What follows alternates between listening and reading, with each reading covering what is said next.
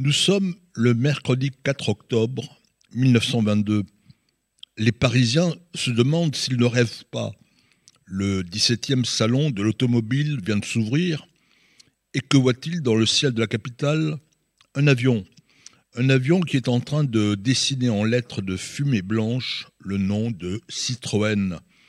Citroën, c'est bien sûr André Citroën, le fondateur de l'empire automobile qui porte son nom pour vendre ses voitures, pour faire connaître sa marque, Citroën est devenu un roi de l'imagination, un as de la publicité.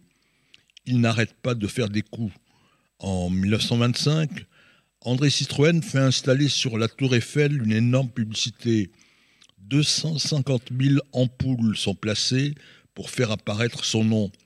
Pendant neuf ans, cette incroyable illumination va rayonner sur Paris. Cette publicité va avoir aussi une conséquence sur un des plus grands exploits de l'époque.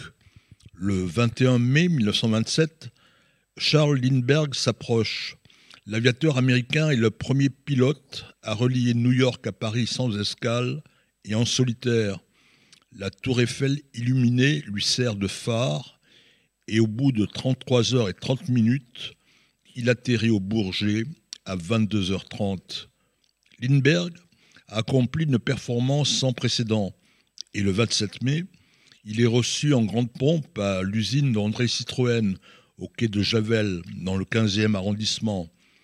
On ne compte pas le nombre d'officiels et de journalistes qui ont fait le déplacement, et avec les milliers d'ouvriers de l'usine, ils acclament l'Américain qui a à peine 27 ans.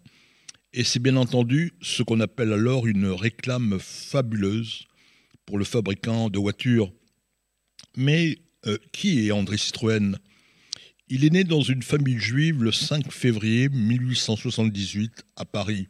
Son père, c'est un diamantaire néerlandais. Sa mère est née à Varsovie. Quelle est l'origine du patronyme Citroën? Il faut remonter en 1810. Napoléon annexe les Pays-Bas le 13 juillet de cette année. À cette époque, les Juifs ne portent pas de nom de famille. Le Code Napoléon leur impose d'en choisir un. L'arrière-grand-père d'André Citroën est un marchand d'agrumes. Certains pensent même qu'il vend des étrogues pour Soukot. Alors, il choisit de se faire appeler Limonenman, l'homme citron en néerlandais. Mais son fils, le grand-père d'André, préfère vendre des bijoux plutôt que des agrumes il change son nom. Il choisit de se faire appeler Citroën, qui se traduit citron en français. Très jeune, André Citroën va connaître une tragédie. Son père se jette par la fenêtre. Il a perdu une fortune en spéculant sur une mine de diamants en Afrique du Sud. André n'a que 6 ans. Sa mère va reprendre l'entreprise de diamants et élever en même temps ses cinq enfants. André Citroën fait ses études à Polytechnique. En 1914, il rencontre la femme de sa vie. Elle s'appelle euh, Georgina Bingen. C'est une juive italienne. Il épouse deux mois avant le début de la guerre. Ils auront quatre enfants ensemble. Pendant la guerre, Citroën, qui a le rang de capitaine, se rend compte du déficit de la France dans le domaine de l'artillerie. Il propose au ministère de la Guerre de construire une usine au quai de Chavel. Chaque jour en sortent 10 000 obus. Le gouvernement de Clémenceau le charge en plus de réorganiser tout le ravitaillement de l'industrie de l'armement. Sa contribution à la victoire en 1918 est donc fondamentale.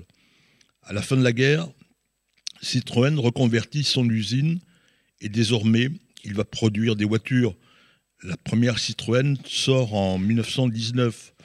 C'est la Citroën A qui connaît un grand succès. Elle est en effet vendue à un prix nettement moins élevé que la concurrence. Citroën choisit comme logo de sa firme deux flèches. Il s'est inspiré d'un système d'engrenage en forme de chevron. Il les a découverts lors d'une visite en Pologne à sa famille maternelle. Vont suivre toute une série d'autos dont la célèbre traction avant, qui est commercialisée en 1934. Citroën vend un peu partout ses autos dans le monde, y compris en Palestine mandataire. Citroën devient ainsi le deuxième constructeur mondial. Dans bien des domaines, Citroën est en avance sur son temps. Il fait placer des panneaux indicateurs dans toute la France. Il met en place un réseau de concessionnaires. Il invente le service après-vente et bien d'autres services. Citroën prend soin de ses ouvriers. Certes, il s'est inspiré de Ford pour mettre en place le travail à la chaîne. C'est un rythme éprouvant. Mais Citroën fait de ses usines des endroits où règne la propreté et l'hygiène. Il ouvre des cantines, des salles de jeu et organise des séances de cinéma le samedi soir. Citroën n'arrête pas d'inventer, d'innover, mais il n'est pas très doué pour les affaires. Son entreprise est mise en liquidation judiciaire et c'est Pierre Michelin, son principal créancier, qui devient en 1935 le président du conseil d'administration de Citroën. André Citroën meurt le 3 juillet de la même année d'un cancer. Il avait 57 ans. C'est le grand rabbin de Paris, Julien Veil, qui préside l'enterrement qui a lieu au cimetière du Montparnasse. André Citroën avait deux sœurs et deux frères. Un de ses frères, Bernard, est mort au champ d'honneur en 1914.